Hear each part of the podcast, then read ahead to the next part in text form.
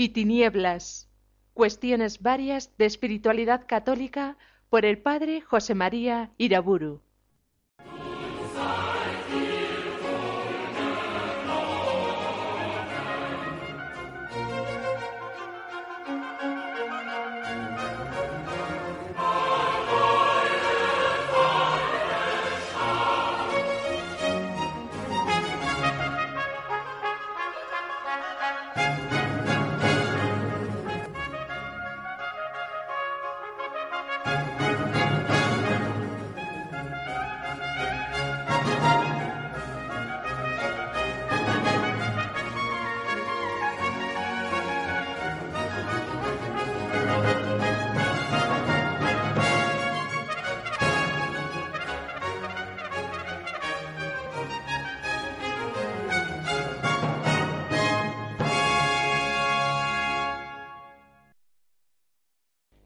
Nombre del Padre, del Hijo y del Espíritu Santo.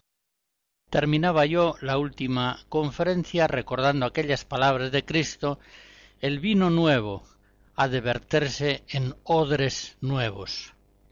Entendiendo esta frase como la voluntad de Cristo de renovar el mundo de la humanidad, no solamente en las personas, sino también en las instituciones, no solamente en lo interior, también en lo exterior. Pues bien, el mundo tópico, es decir, el mundo existente que nos rodea, es la expresión de un cierto espíritu, la manifestación de toda una jerarquía de valores, el mundo que viene a cristalizar toda una ideología, un modo de pensar propio del hombre carnal. Por el contrario, el mundo utópico del Evangelio, ha de ir formándose en las personas y en las comunidades a la luz de los pensamientos de Dios, siguiendo sus caminos. En la presente conferencia quiero iniciar la consideración de estos temas recordando las utopías de inspiración no cristiana. La historia de la utopía es tan larga como la historia de la humanidad siempre ha habido hombres que han experimentado el mundo tópico como una jaula opresiva, intolerable, y siempre ha habido hombres que han soñado con salir de esa jaula, con salir a volar por más altos y bellos cielos utópicos. En este sentido, la tendencia utópica es connatural al hombre, y a todas las culturas. Merece la pena, sin embargo, señalar que la expresión literaria de la utopía, y más aún su realización práctica, exigen un nivel bastante alto en el desarrollo humano, mental e incluso técnico. El hombre sumamente primitivo está muy sujeto a la naturaleza, vive como apresado en unos ciertos modos de vida de los que ni siquiera en sueños puede salir. Los intentos utópicos más conscientes solamente afloran en sociedades humanas considerablemente desarrolladas. En las sociedades humanas extremadamente primitivas, se puede decir que la vida tiene una forma fija y en cierto modo inevitable. Pues bien, en la más remota antigüedad, ya en sociedades relativamente civilizadas, encontramos ciertos rasgos de utopismo cuya forma es exclusivamente literaria. En aquellos tiempos muy antiguos, la utopía no suele proyectarse mirando hacia el futuro. Más bien la utopía se sitúa en el pasado, en una edad de oro, en un jardín del Edén, solamente conocido por los antepasados y que llega al conocimiento de los presentes por medio de leyendas o ambiguos y dudosos recuerdos. Homero en la Odisea habla de los feacios, que tenían barcos que surcaban los mares sin timón, obedeciendo el pensamiento de los marinos. Yámbulo escribe acerca de una isla del océano cuyos hombres, que alcanzan los 150 años de edad, tienen los huesos elásticos y una lengua bífida que les permite llevar dos conversaciones a la vez. Herodoto mezcla sus historias con leyendas fantásticas sobre Amazonas e hiperbóreos. Virgilio en sus églogas recoge el mito de una maravillosa edad de oro, por supuesto ya pasada. Estamos pues ante mitos, sueños, leyendas, en el fondo divertimentos del espíritu sin mayor valor. Utopías fantásticas, puramente literarias. Es quizá el filósofo Platón, hacia el año 400 antes de Cristo, el primero que manifiesta un pensamiento utópico en forma organizada y clara. Con relativa libertad respecto a los prejuicios tópicos de su tiempo, él, en el libro La República, concibe y expresa un orden social nuevo y mejor, que no afecta a toda la sociedad, a todo el Estado, sino a los que él llama los custodios o guerreros, una aristocracia que debe dirigir la sociedad. El utopismo de Platón, este noble ateniense, se fundamenta en su filosofía idealista y también en su pesimismo sobre el hombre vulgar que forma la sociedad tópica. En el libro El sofista escribe Platón que la gran masa no tiene los ojos del alma limpios para contemplar la verdad divina.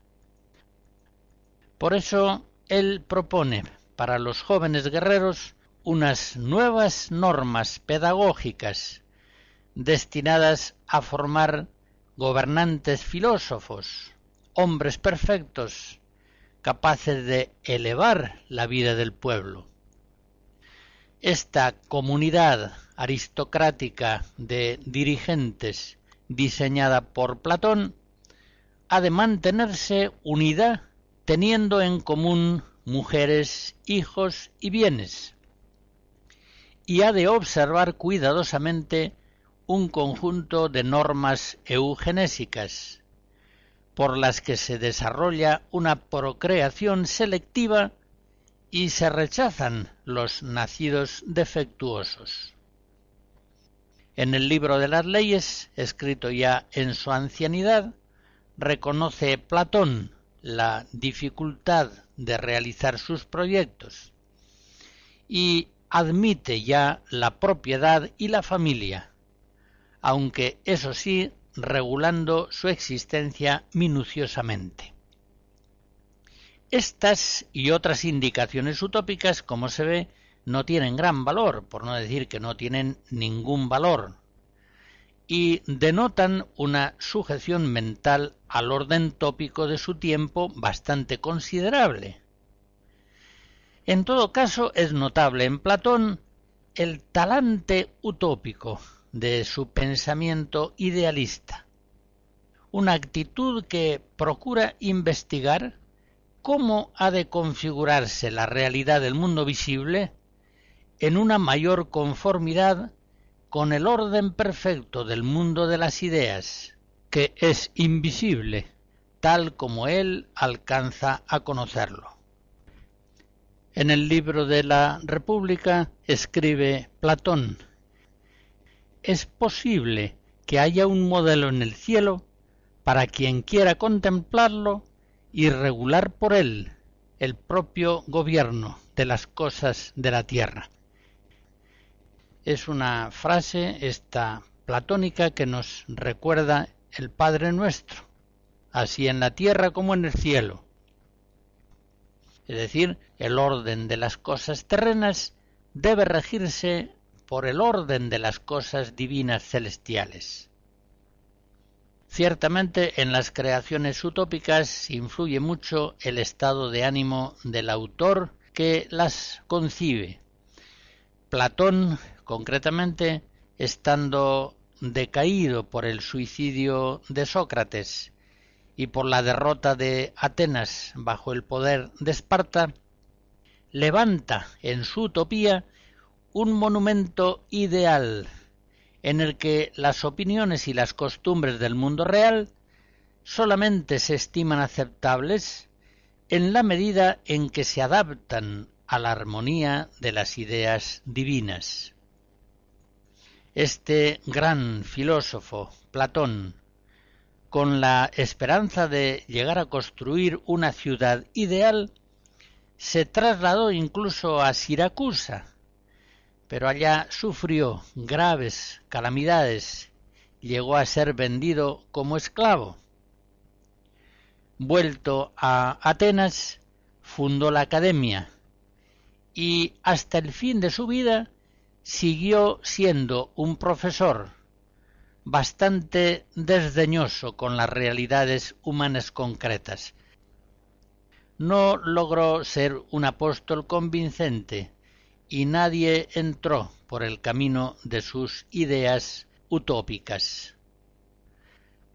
Siglo y medio más tarde, sin embargo, hacia el año 250 antes de Cristo, el filósofo y místico Plotino sueña con fundar en la Campania una ciudad a la que pondría por nombre Platonópolis, la cual siguiera las leyes ideales diseñadas por el filósofo Platón. Pero también este intento acabó en fracaso. Muchas decepciones obligaron a Plotino a desistir de su quimera y, abandonado por sus discípulos, se mantuvo siempre en su serena contemplación filosófica idealista. Son, hay que reconocerlo, innumerables en la historia los utopistas que finalmente se han quedado solos con sus sueños. Como comprobaremos más adelante en el curso de estas conferencias, solamente la fuerza del Espíritu Santo, la fuerza del Evangelio, ha podido dar lugar a utopías estables y armoniosas. Escucharemos algunos cantos religiosos de la antigua Europa cristiana.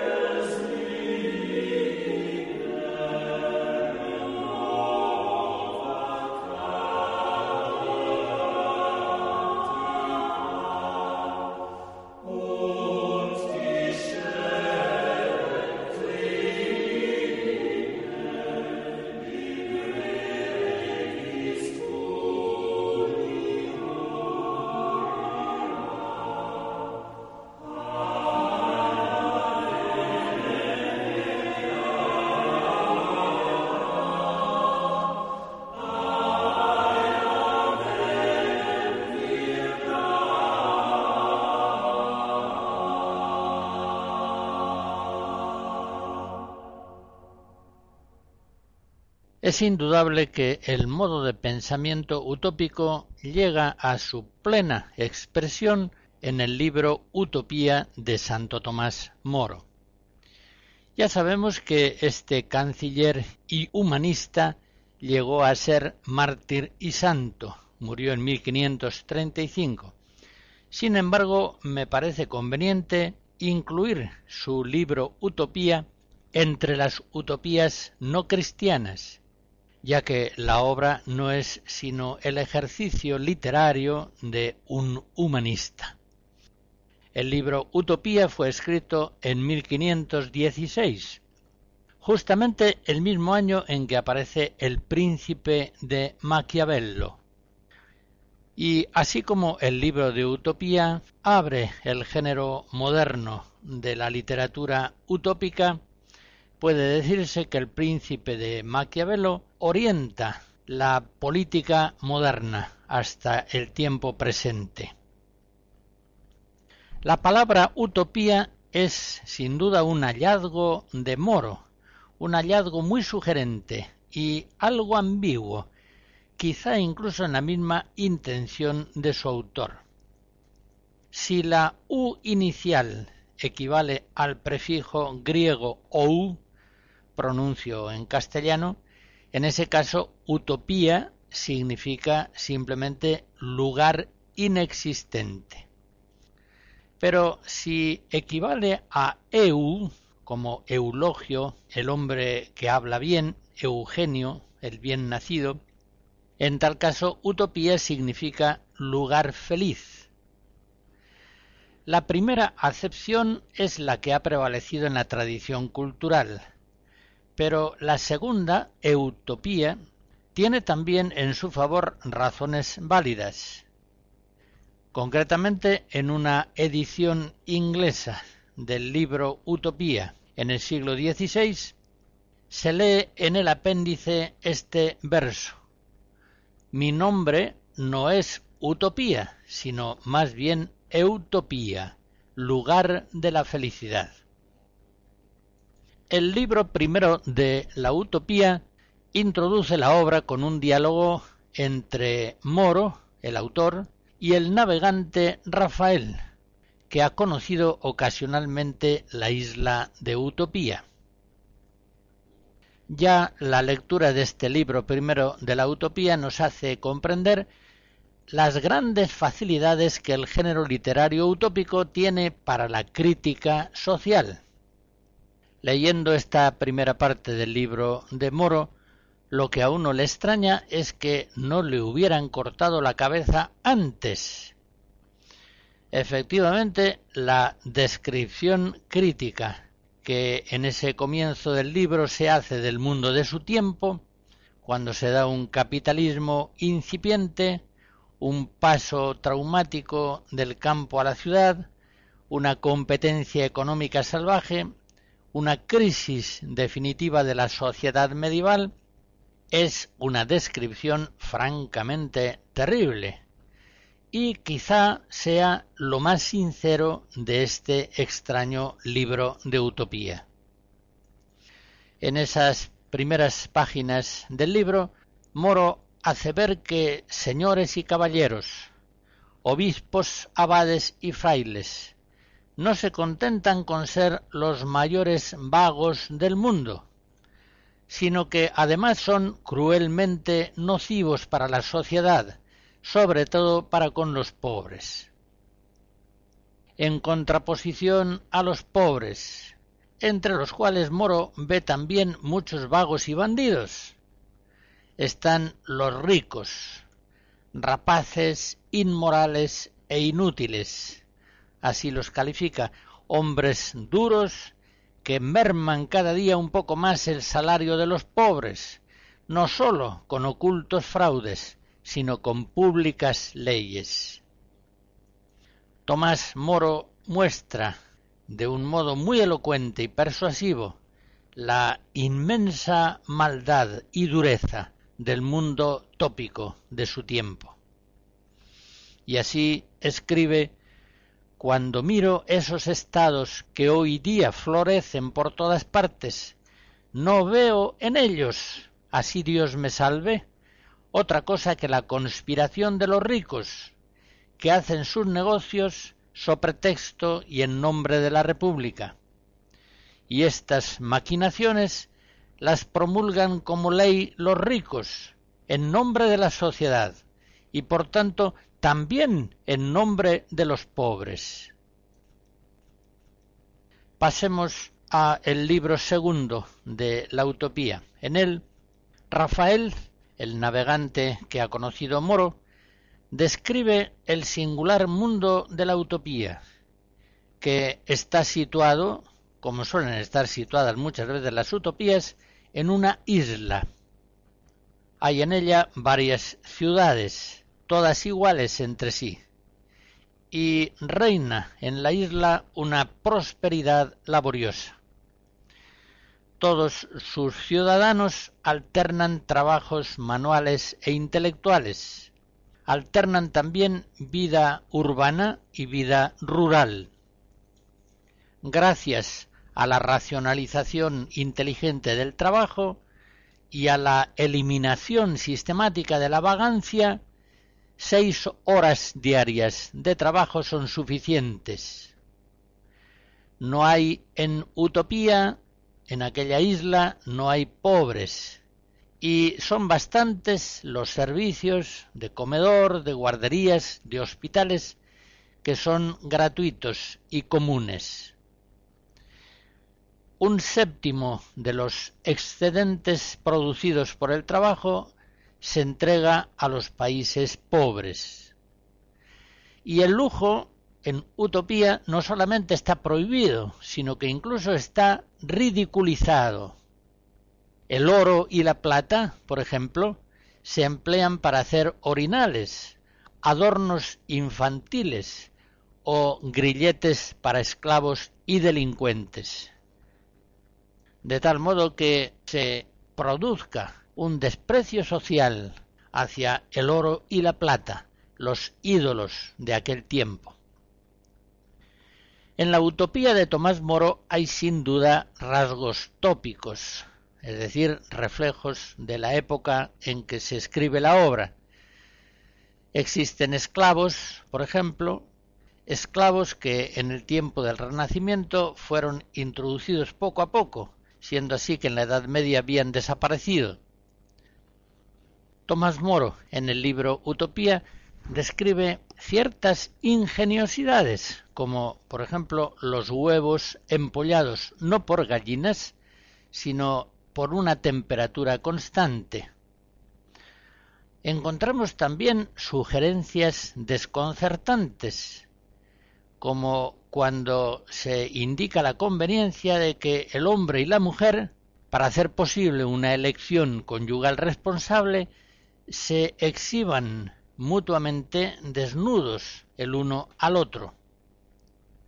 Hay anticipaciones considerables como la introducción del divorcio, el irenismo religioso, en el que a nadie se persigue por sus convicciones religiosas, o la opinión de que la sociedad produce primero los ladrones y luego los ahorca.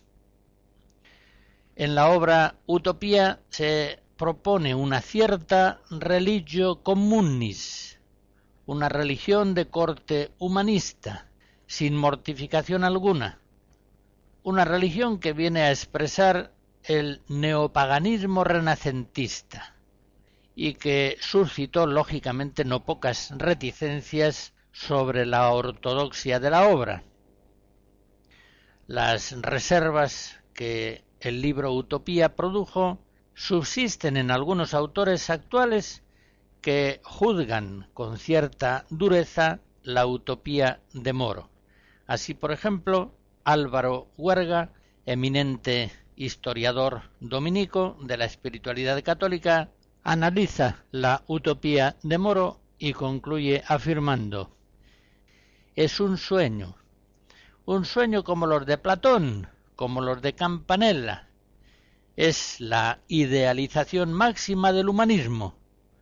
Da la impresión de un deísmo vago, adogmático, sin jugo nutricio, sin gracia y sin pecado. Y sigue diciendo, en el mundo irreal como ficción, la utopía posee su encanto, pero en el orden religioso que es el que más nos interesa, dejando al margen las intenciones políticas, la utopía es muy deficiente. Otros estudiosos del libro Utopía, como por ejemplo Vázquez de Prada, dan de la obra un juicio más benévolo, aunque a mi entender menos exacto. Dice así, esta es la lección que quiere darnos el autor. La ambición, el orgullo y los vicios sensuales han rebajado de tal forma la conducta cristiana de los pueblos que es vergonzoso contemplar cómo los utopienses, que no han recibido la revelación, se mantienen a un nivel superior al de los reinos que se llaman cristianos.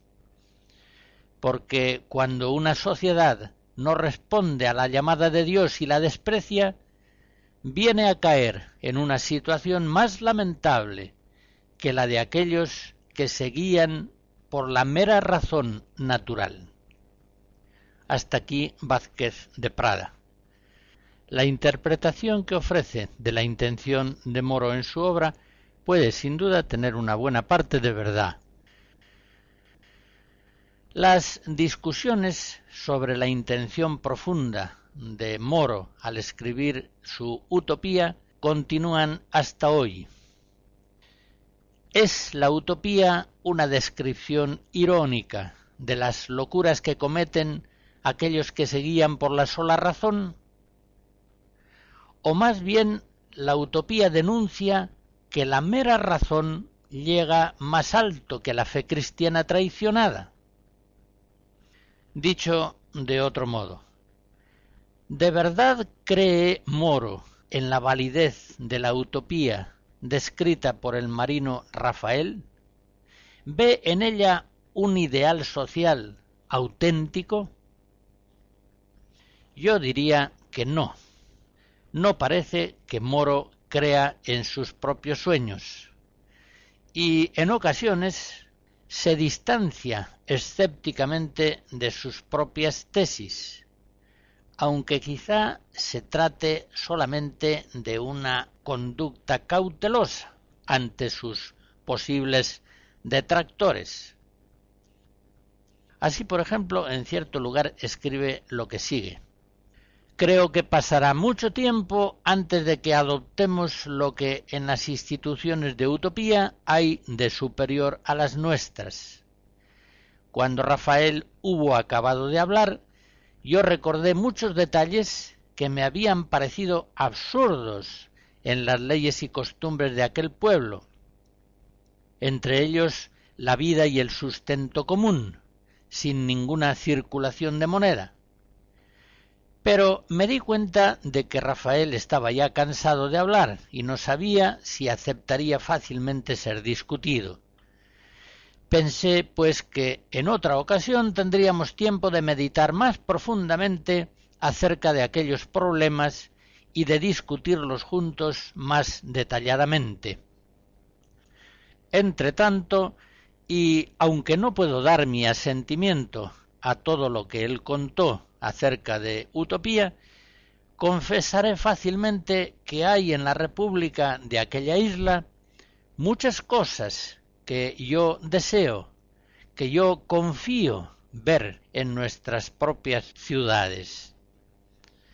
Hasta aquí el escrito de Moro.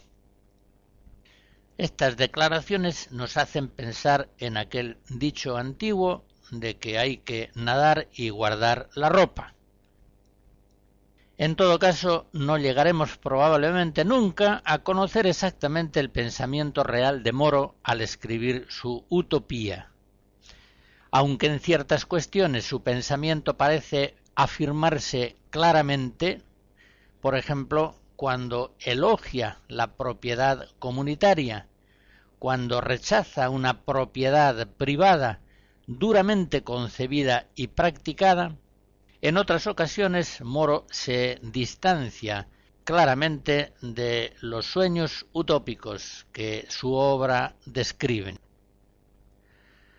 Señalaré por último que Moro, como en general todos los autores utopistas, es muy consciente de la incapacidad congénita de la política para llevar a una vida común relativamente perfecta. El que llegó a ser canciller del reino de Inglaterra ve con una gran reticencia la capacidad de la política para alcanzar el bien común.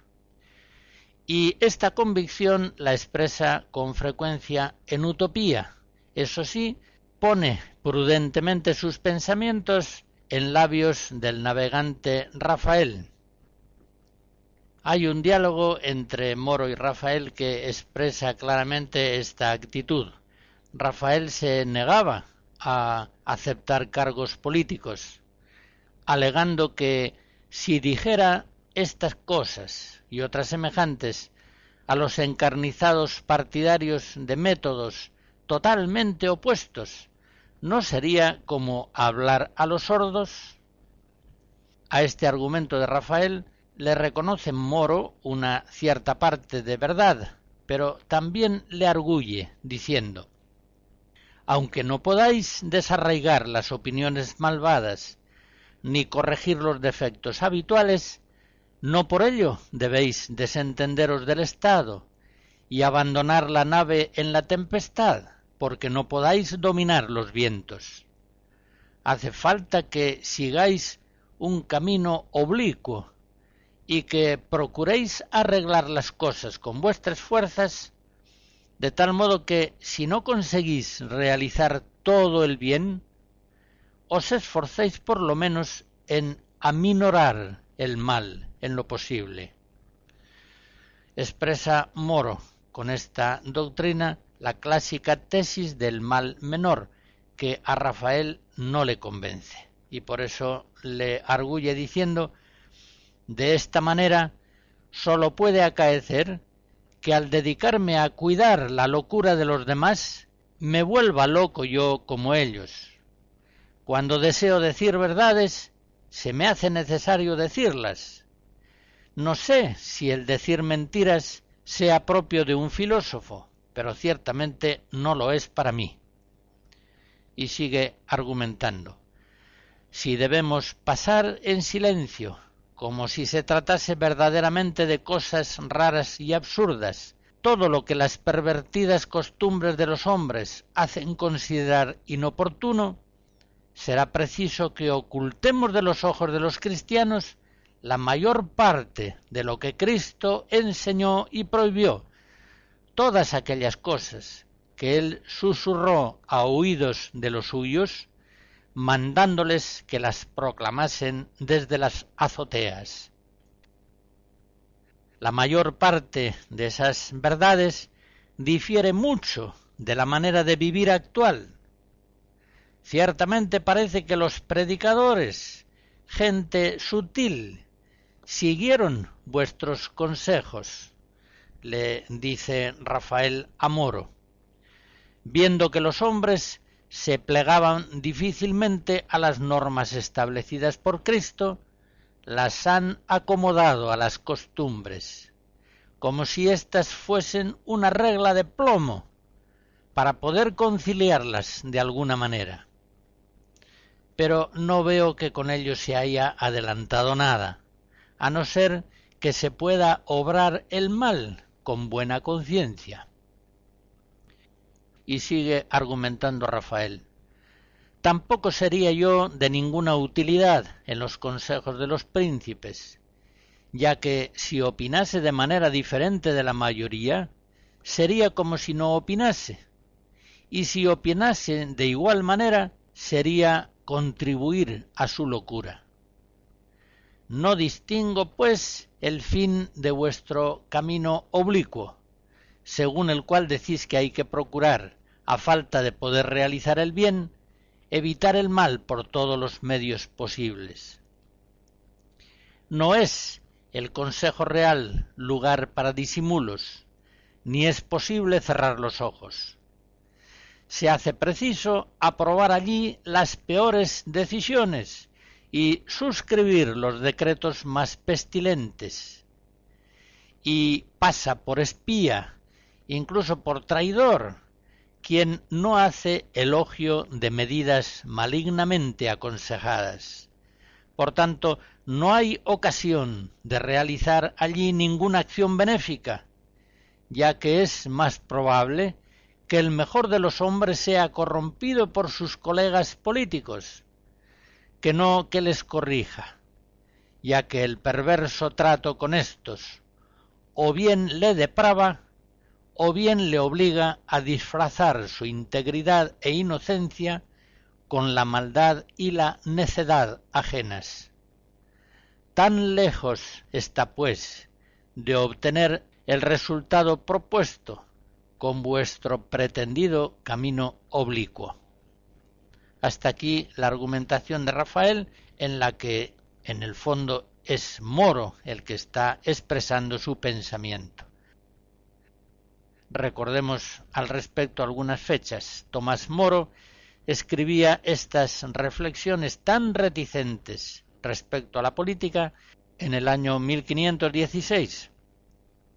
Fue nombrado Lord Canciller de Inglaterra en 1529. Dimitió de su cargo y se retiró al campo en 1532, apenas cinco años de gobierno, queriendo marginarse de algunas determinaciones perversas del rey Enrique VIII, en las que no quería comprometer su propia conciencia. Y tres años más tarde, en 1535, su santa cabeza, por ser incapaz de aprobar los crímenes del rey, fue violentamente separada de su cuerpo en la Torre de Londres. Sir Thomas Moro, el autor de la Utopía, es hoy Santo Tomás Moro, patrono de todos los políticos cristianos.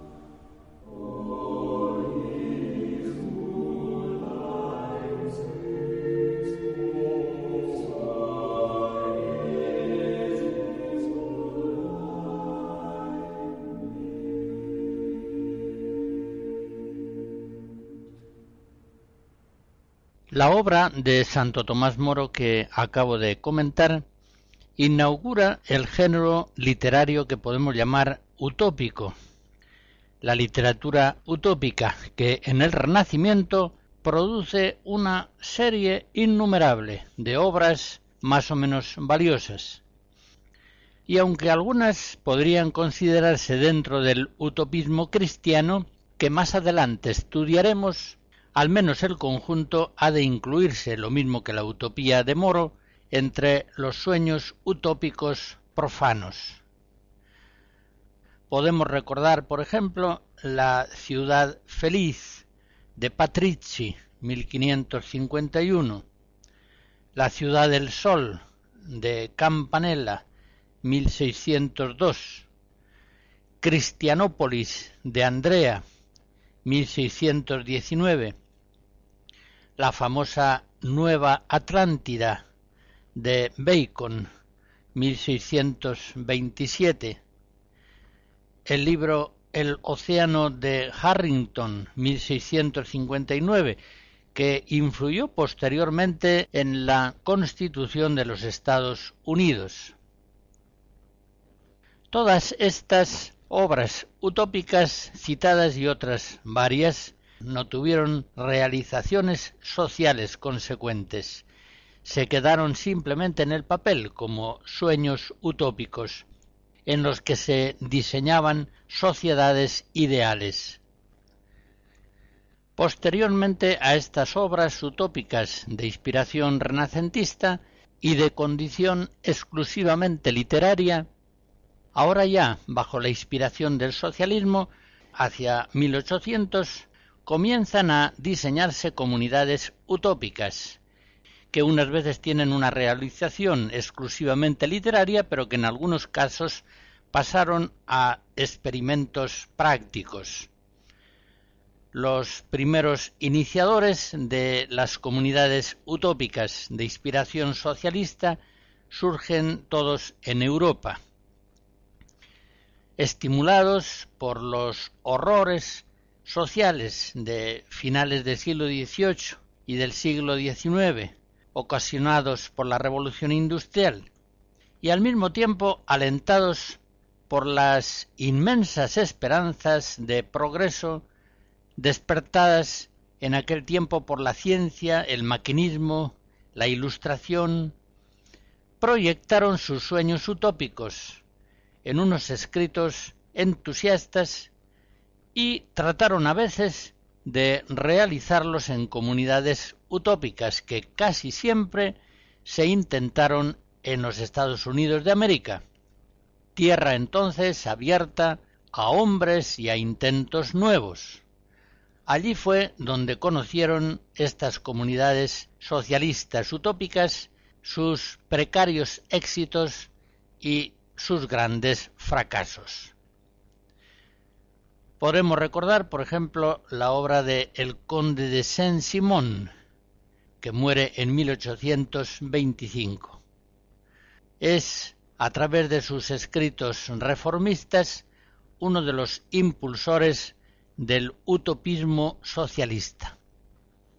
Claude-Henri de Rouvroy, que este era su nombre, al paso de los años fue captando cada vez con más lucidez el desorden caótico de la sociedad en la que vivía.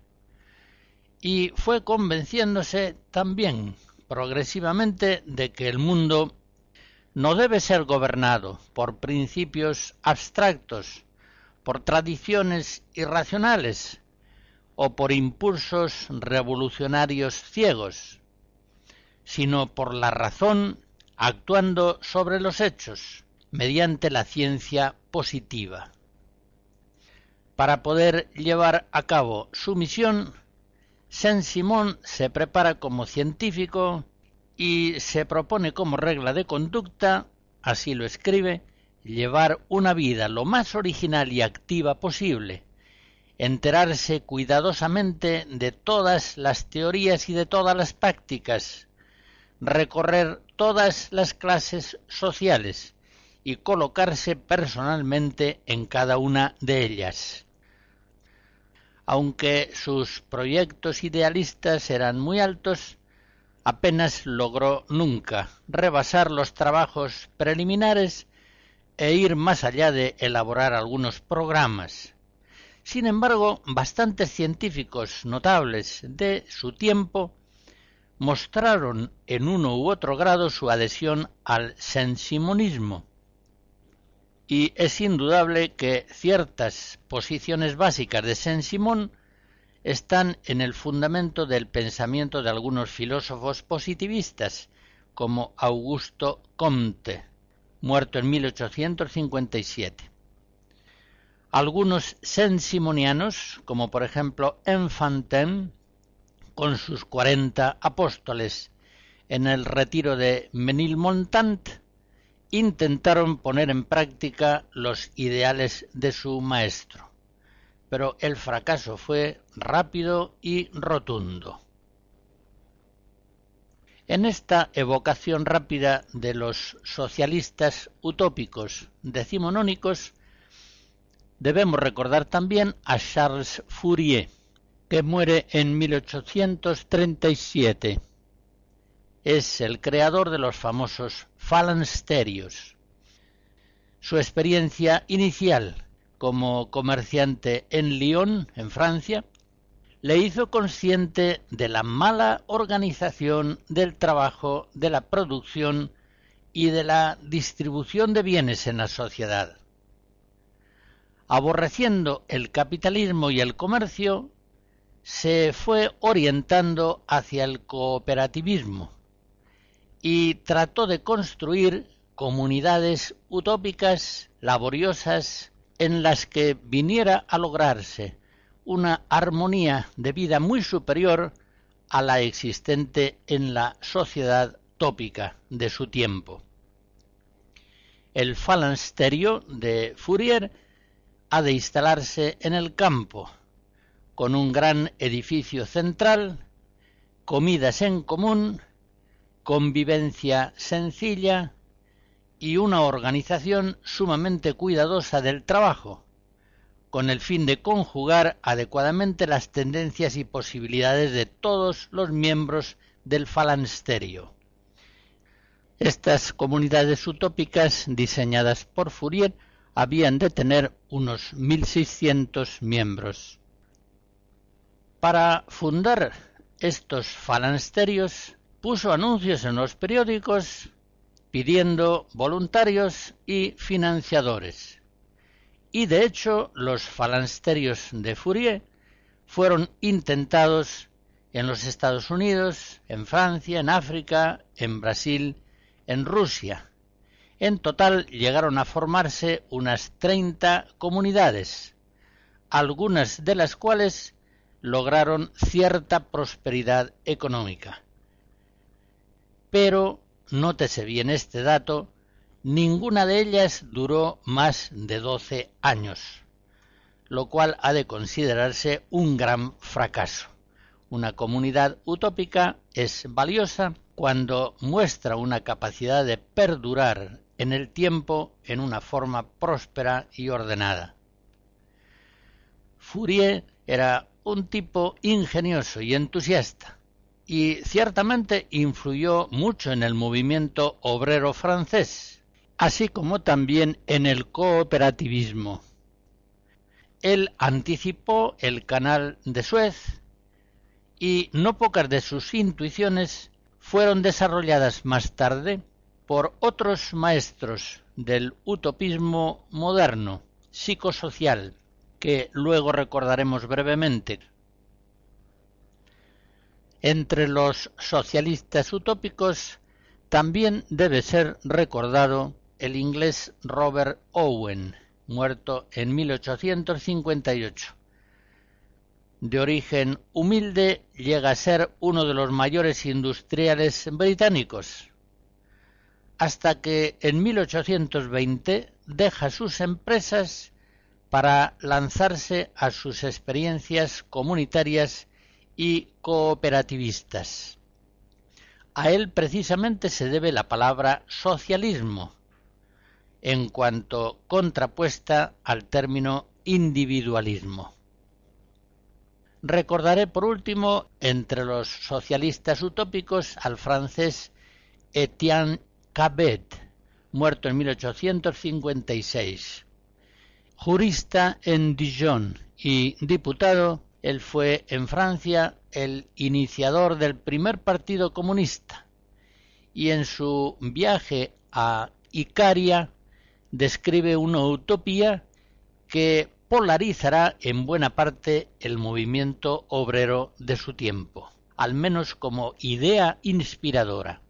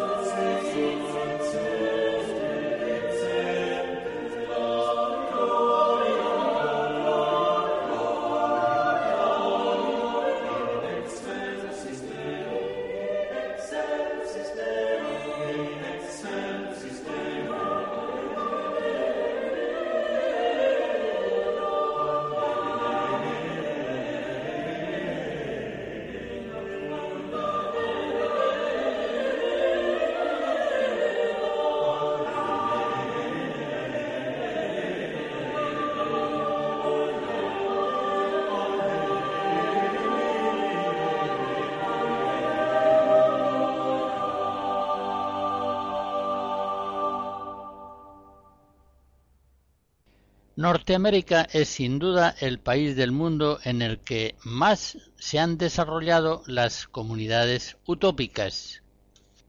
En un estudio sobre la sociología de las comunidades utópicas se nos informa que entre 1680 y 1880 en ese país se desarrollaron 244 comunidades distintas, de las cuales 125 eran comunidades de inspiración religiosa, generalmente del tipo anabaptista pietista, que más adelante estudiaremos. Y 119 eran comunidades de inspiración más bien socialista, en todo caso no religiosa. Ese mismo estudio nos informa de que la longevidad de las comunidades religiosas se mostró en ese tiempo netamente superior a la de las comunidades de inspiración puramente profana. Y es lógico. Esas comunidades religiosas utópicas se han formado con una inspiración espiritual más profunda, y gozan de una estructuración comunitaria incomparablemente más estable y armoniosa. Una observación antes de terminar esta conferencia. Yo presiento que algunos de mis oyentes, al escuchar las descripciones de los intentos utópicos de inspiración no cristiana, se sientan un tanto desconcertados e incluso incómodos. Pero les pido un voto de confianza.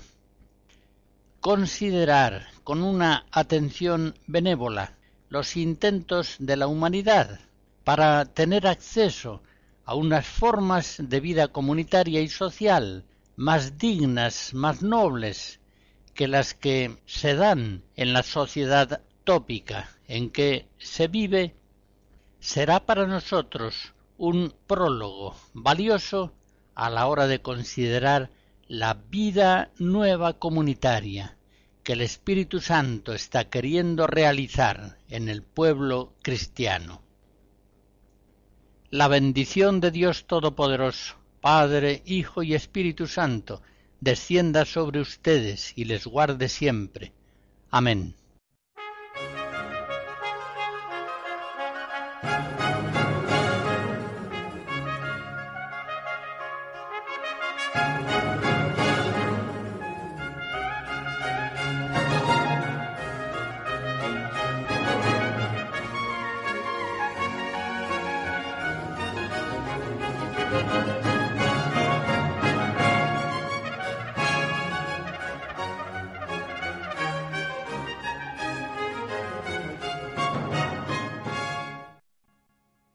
Hemos escuchado Luz y Tinieblas, cuestiones varias de espiritualidad católica por el padre José María Iraburu.